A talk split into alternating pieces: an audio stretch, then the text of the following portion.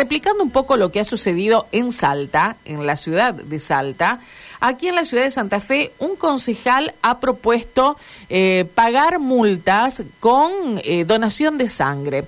Eh, bueno, se podría hablar mucho de este tema, pero vamos a buscarle el costado legal, el costado, eh, a ver, el, costado sanitario, si querés, a esta cuestión, porque uno dice, bueno, seguramente quien comete una falta podrá hacer algún tipo eh, de, de trabajo social, algún tipo...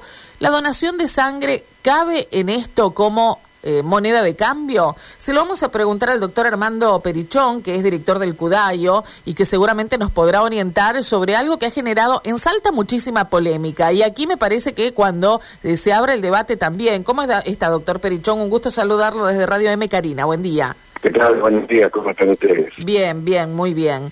Eh, bueno, ¿qué opinión tiene sobre esta posibilidad? Primero aclarar que en Salta fue suspendido. Ajá. Sea, intervinieron su, tribunales superiores y, de alguna manera está la medida está suspendida, está en debate. Lo que pasa es que acá hay algo, algo primer, primariamente hay algo que hay que tener en cuenta, que es ilegal.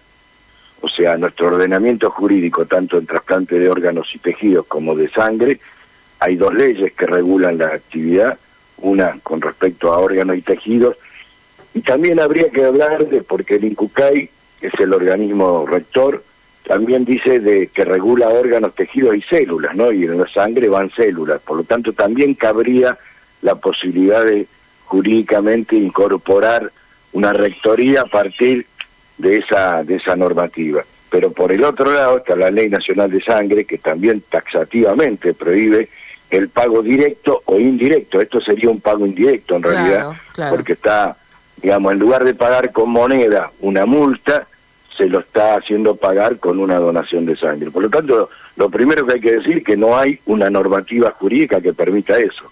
Después vienen las consideraciones éticas, las consideraciones de otro tipo que, que de alguna manera a nosotros nos hacen ruido, ¿no? no nos olvidemos que hace meses atrás un diputado nacional también quería generar un mercado de órganos, ¿no?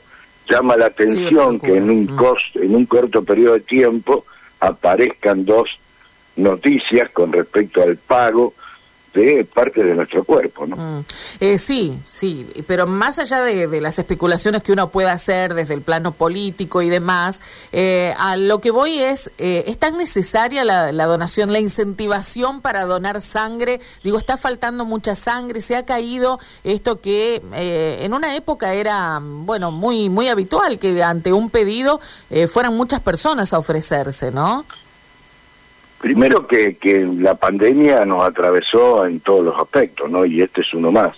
O sea, durante la pandemia nosotros tuvimos que, desde el CUDAI, desde las normativas nacionales, tuvimos que reconvertir toda la, la colecta de sangre para poder este, abastecer a, nuestra población. O sea, sabíamos que en Europa, en la primera ola, había habido problemas. Nosotros en realidad no tuvimos problemas. O sea, el abastecimiento de sangre durante toda la pandemia fue, fue no hubo ninguna ninguna cosa llamativa, caótica como hubo en, en Europa. Puede haber habido algunas cuestiones particulares, pero no como pasó en la primera ola en los países europeos. Y incluso más, terminada, o en realidad uno dice que está atravesando la transpandemia, no, no, no la pospandemia todavía, sí.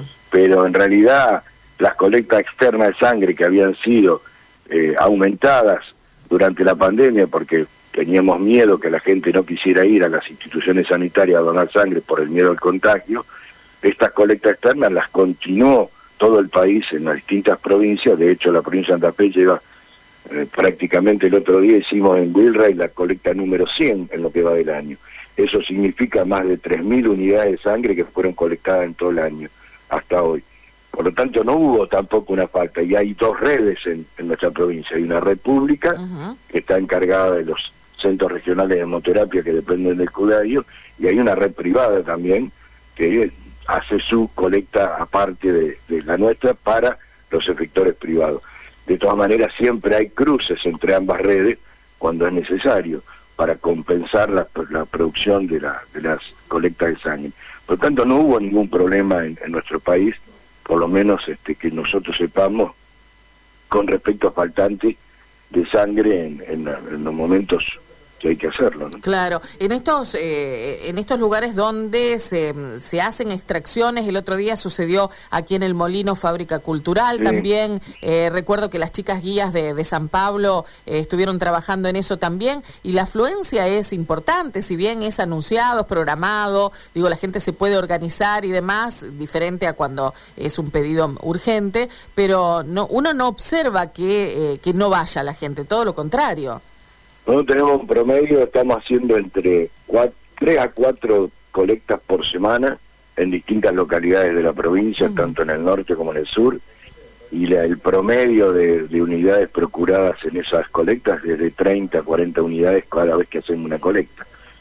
Eh, obviamente, nosotros buscamos con esto no solamente colectar sangre, sino también generar una cultura de la donación, ya no por reposición, sino la donación voluntaria y, y habitual, que es lo que de alguna manera permite a muchos países tener tener disponibilidad de unidades permanentes, ¿no? O sea que esto genera no solamente la posibilidad de tener unidad de sangre, sino de generar una cultura. De hecho, cuando uno va a las colectas ve claramente cómo mucha gente, pasado los tres, cuatro meses, dependiendo del sexo, aparecen nuevamente a donar y se genera una habitualidad que es lo más importante de todo esto. Claro, claro. Doctor Perichón, antes eh, pedíamos específicamente un grupo y un factor de sangre. Ahora muchas veces nos llegan los pedidos con la alternativa eh, de grupo y de factor. Eh, esto es porque es para reposición, básicamente, porque muchas veces nos preguntan por qué se ha ampliado cada pedido, ¿no?